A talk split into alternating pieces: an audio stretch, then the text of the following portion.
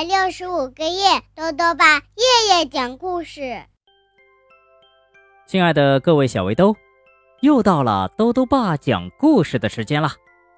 今天呢，豆豆爸要讲的故事是《黑色的太阳》。故事的作者是中国台湾的黎思思，由市政局公共图书馆出版社出版。从前啊。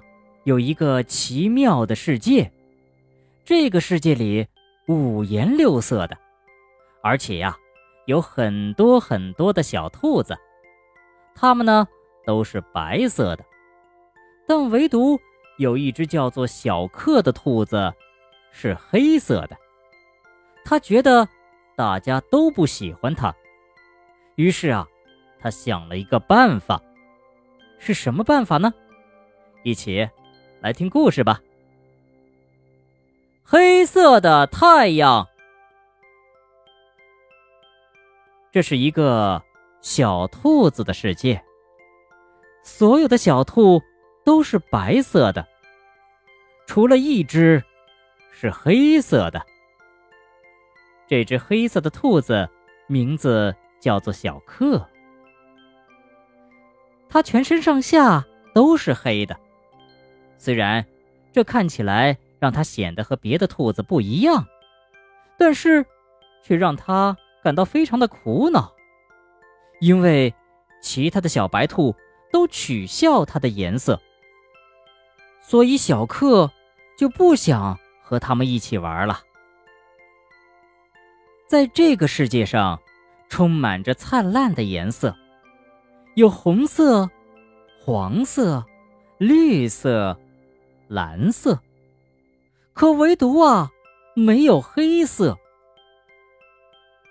所以，小克讨厌白天，喜欢黑夜，因为在黑夜里，所有的东西都会变成黑色，这让小克觉得很安全。只有在这个时候，他不会觉得自己和别人不一样。小克心想。如果永远都是黑夜，那多好呢！我想，只要太阳叔叔不发光，不就可以了吗？于是，小克就在想办法把太阳叔叔给弄黑。他准备了很多一袋袋黑色的油漆，然后准备了弓箭，把这些油漆射向太阳叔叔。油漆。全部砸到太阳叔叔的身上，于是太阳叔叔被染黑了。结果呢，整个天空啊也就变黑了。从此啊，这个世界上就没有了白天和黑夜的分别，整天都是黑漆漆的。彩色的世界变成了灰黑的世界。这下呀，小克可高兴了，因为花儿失去了颜色，彩虹也不再出现，它和其他的小兔子也变得一样了。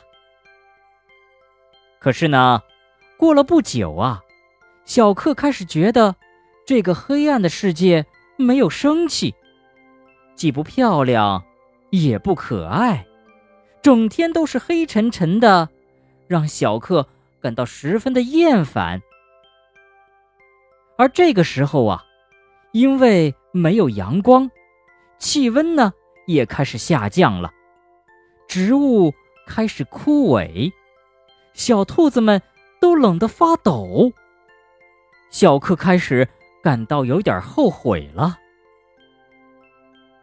就在小克哭丧着脸。感到十分绝望的时候，突然，从天空中透出了一线光芒。小克抬头一看，哦，原来是小星星微弱的光线照到了他的身上。于是小克就对小星星说：“小星星，我真是后悔把太阳叔叔给弄黑了，不知道有没有什么办法。”可以补救呢。小星星说：“我想云伯伯是可以帮忙的，不过要找云伯伯，可是要走到那高高的山上的。于是小克便决定上高高的山上去找云伯伯，并且请小星星为他引路。经过了漫长而艰苦的路程，小克终于来到高高的山上。找到了云伯伯，小克对云伯伯说：“云伯伯，求你帮帮忙，救救太阳叔叔吧。”云伯伯说：“小克，你知道太阳叔叔对我们的重要就好了。等我召集所有的小雨点儿，下场大雨，试试帮太阳叔叔洗去那黑油漆吧。”于是，小雨点儿都聚集到云伯伯身上去了。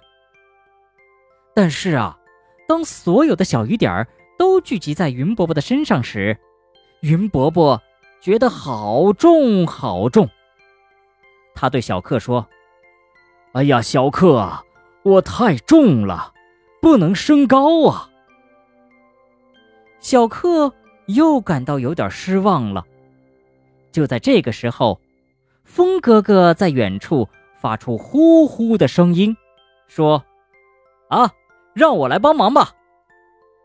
呼呼呼呼，很大很大的风，把云伯伯吹到了太阳叔叔的头顶上。哗啦哗啦，云伯伯呀，把小雨点儿全落了下来，落在了。太阳叔叔的身上，把那些黑油漆都冲洗了，然后天上就下了一场黑漆漆的大雨，小兔子们都连忙撑起雨伞来挡雨。结果呀，太阳叔叔终于给洗干净了，又再次发出了温暖而灿烂的阳光。气温呢？再次上升了，花儿也再度生长，这个世界呀，又开始充满了生机，小兔子们都高兴地跳起来了。小克呢，再次回到了这个彩色的世界。经过这次教训之后啊，小克想通了，因为世界上各样的事物本来就是相互依托、相互调和。这才构成了这个完美的世界。如果偏重这样，缺少那样，这个世界啊，就会变得不完美了。好了，小围兜，今天的故事讲完了。听了这个故事啊，兜兜爸想要告诉小围兜，我们的世界呢，也是一个多彩的世界，相互调和的世界。什么叫做调和呢？比如说，我们有各种各样的颜色，红色、黄色、白色、黑色；有各种动物，凶猛的、温柔的、巨大的、小巧的；有各种味道，甜的、酸的、咸的、苦的，等等。这些不同的东西啊，合在一起，就叫做调和。豆豆爸还想问问小围兜，你能说一些相互调和的东西吗？如果想告诉豆豆爸，就到微信里来留言吧。要记得兜兜爸的公众号哦，查询“兜兜爸讲故事”这六个字就能找到了。好了，我们明天。再见。